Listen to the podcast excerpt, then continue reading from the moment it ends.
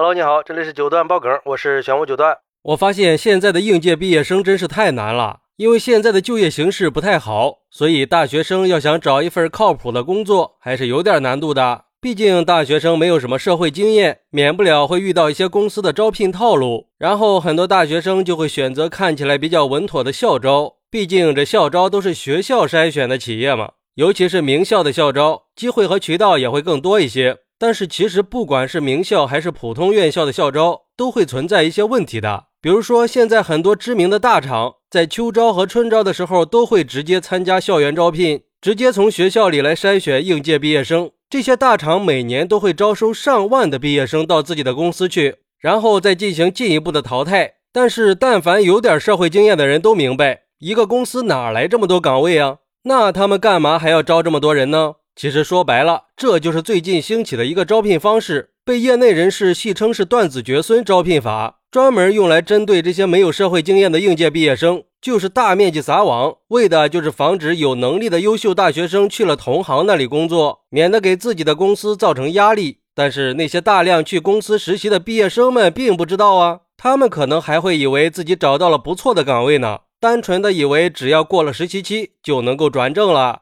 实际上，等工作了以后，公司就会开始频繁的调动岗位，甚至工作地点也会调动。到最后，能坚持下来的根本就没有多少人。倒也不是说毕业生们技不如人，而是说公司压根就不需要那么多人。很多人也把这种方式叫做“养股式招聘”，咱们不管它叫什么吧，反正最后被坑的都是现在的大学生们，尤其是应届毕业生。而对于这种现象，有网友认为。现在很多公司都是这样的，特别是大公司喜欢搞这样的套路，专招应届生，实习期工资还特别低，还不买保险，等快要转正的时候就说你不符合要求，然后辞退再重新招，实际上就是招免费的劳动力。据说去年的那批应届生裁员比例是三分之二啊，害得他们错过了春招。厦门有一个企业就是个很好的例子。这个企业它只需要一个食品安检，却从各大高校招了两百个毕业生。有些毕业生急着上岗啊，连学校的毕业典礼都没有参加。结果到场以后被安排半个月一次的倒班，每班十二个小时，全部去做流水线操作工人了。我觉得这样的厂以后得小心一点了。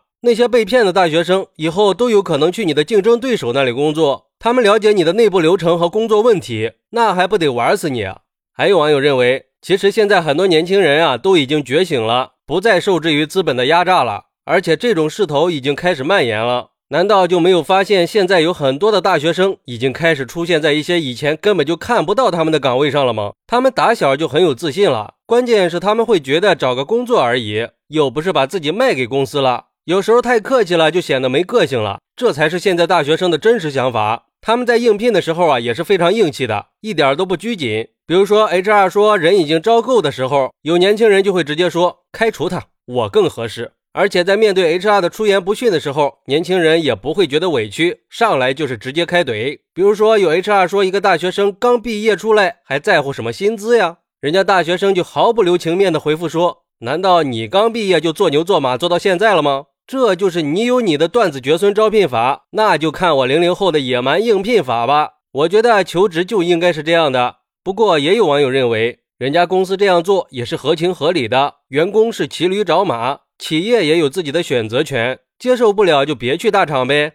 大厂有自己的规矩，有的大厂招一百多个应届生，最后只能留下来十来个人，但是培训费就花了一百多万，最后平均下来一个应届生的成本就要十多万，要知道公司的人均年薪都不到十万呀，所以说大部分的应届毕业生应该去最困难、最需要他们的地方。还是找个中小企业努力干吧。不过我觉得毕业生们都想去大厂，无非就是想追求个稳定嘛。毕竟现在的经济确实有些萧条，很多小公司是散的散，裁员的裁员，大厂的效益也没有以前那么好了。各个行业都陷入了内卷的局面，应届毕业生面临的就业形势就更加严峻了。但是我想说，有时候还没进毕业就能签约大厂，表面上看是风光无限，实际上很有可能这才是绝望的开端呀。要知道，并不是所有的大厂都适合应届毕业生的，个别企业的校招模式真的可能会害了应届毕业生。关键是这种断子绝孙的招聘法，到现在还没有什么办法规避。唯一有效的办法就是在入职之前不要贸然的去签合同，多去问一问有经验的过来人。